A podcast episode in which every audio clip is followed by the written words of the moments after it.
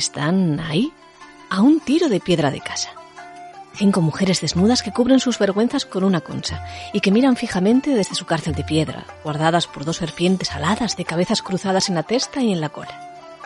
Observan al visitante en al menos dos escudos que aún se conservan en la colegiata de Teberga y que hunden sus orígenes y su explicación en lo más profundo de los tiempos.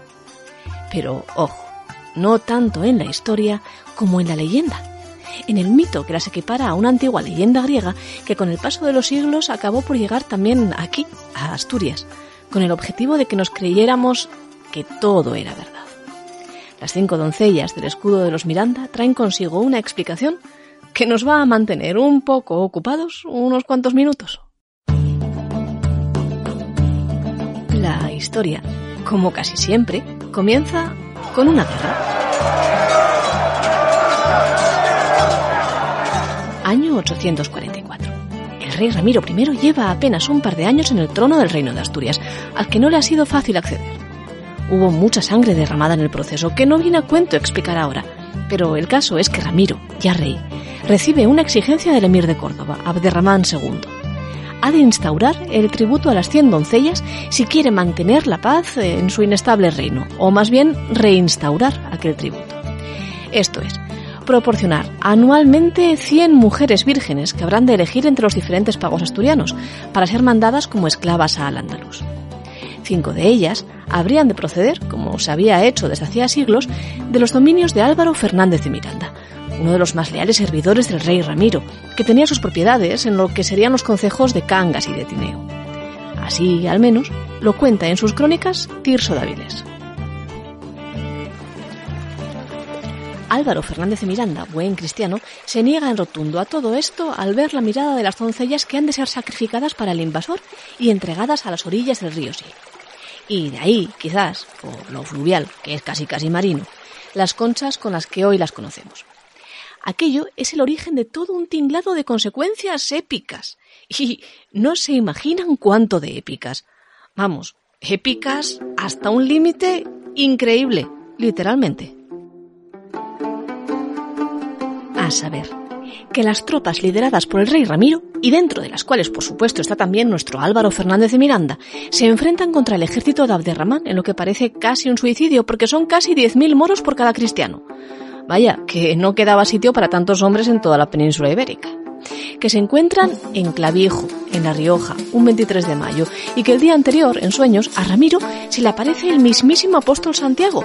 En sueños, sí, claro para darle el visto bueno a lo que está a punto de ocurrir.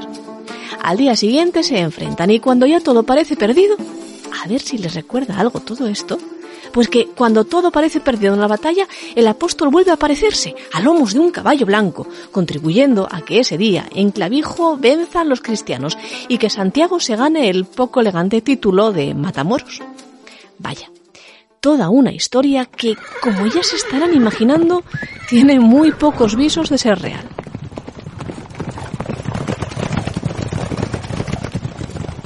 En la Edad Media, las crónicas solían coger de aquí y de acullá para crear sus propias historias. Historias que servían para justificar acciones o para asentar en el trono a reyes que no tenían muy bien asegurado su puesto en la historia. Vaya, como Ramiro, que se había tenido que enfrentar a un noble de nombre nepociano que había muerto en el trasunto, pero que también había sido apoyado por muchos asturianos y por unos cuantos vascones que seguirían vivos, digo yo, en el momento de esta enorme invención de la batalla de Clavijo. Ahí una de las explicaciones. Pero, oigan, ¿dónde habíamos dejado a las doncellas? Dónde las habíamos dejado, o mejor dicho, de dónde habían salido, porque su historia tampoco se la inventa Tirso Dáviles, cuando habla de las cinco que a partir de entonces llevarán en su escudo los descendientes de Álvaro Fernández de Miranda. Ni quien fuera que crease el guion de aventuras, que parece ser la mitológica batalla de Clavijo, no, no.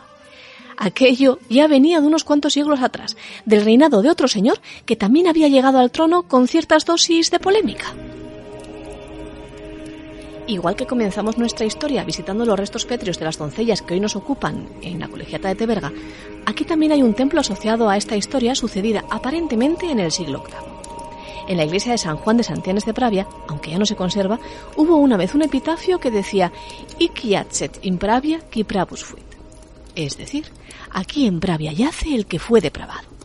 Y ese hombre tan malo no es otro más que Mauregato, otro de los reyes poco piadosos del reino de Asturias, que le disputó el trono a Alfonso II. Y para lograrlo, cuenta la leyenda que contó con la ayuda de otro Abderramán, el primero en este caso. Y que esa ayuda fue la que dio origen al infausto tributo de las cien doncellas que un siglo después nos llevaría a la batalla de Clavijo y a Ramiro I combatiendo mano a mano con el fantasma de Santiago. Bien, ¿habremos llegado ya por fin al origen real de todas estas historias de fantasía? Pues... Mm, pues la verdad es que no. Porque si hasta ahora solo nos habíamos movido en el tiempo unos cuantos siglos para encontrar el origen de aquel terrible tributo, tenemos que irnos aún más lejos. Figúrense, hasta la antigua, pero muy pero muy antigua, Grecia.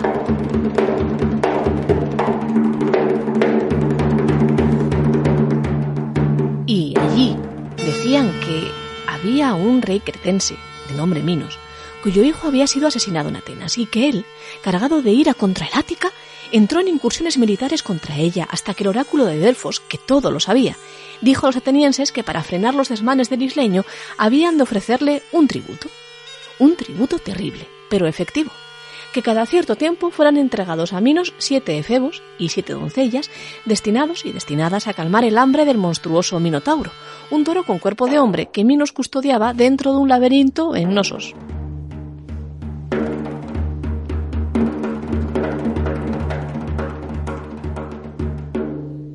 Todo eso, claro, hasta que llegó un héroe de nombre Teseo, quien dispuesto a acabar con el terrible tributo, embarcó como una de las víctimas hacia Creta, y que allí enamoró a Ariadna, la hija de Minos, que le dio un ovillo de hilo para que el héroe no se perdiera en el laberinto después de haber matado al monstruo.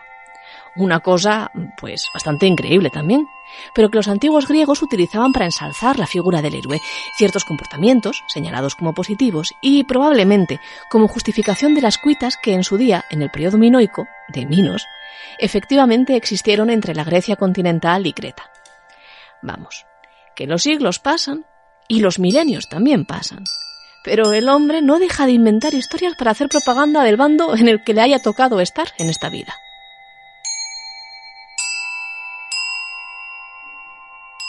Ya lo ven. Así se explica o se explicó la historia a lo largo de muchos años. En base a mitos en los que la historia era absolutamente inverosímil y muy fácilmente rastreable a lo largo del pasado, porque siempre recurre a lugares comunes, al heroísmo exacerbado de un hombre en particular, llámese Teseo o Ramiro, a la intervención de la divinidad, ya sea Santiago o Ariadna, a la disparidad de fuerzas, un hombre contra un hombre toro o un cristiano contra diez mil moros y, sobre todo, a la búsqueda de un enemigo en común. Esto lo seguimos haciendo hoy en día, ¿verdad? La búsqueda de un enemigo en común que ostente todos los males de este mundo. ¿A quien poder culpar? ¿Al Minotauro o al Ándalus? Para conocer los hechos reales, solo nos queda investigar por otros frentes y sobre todo divagar mucho.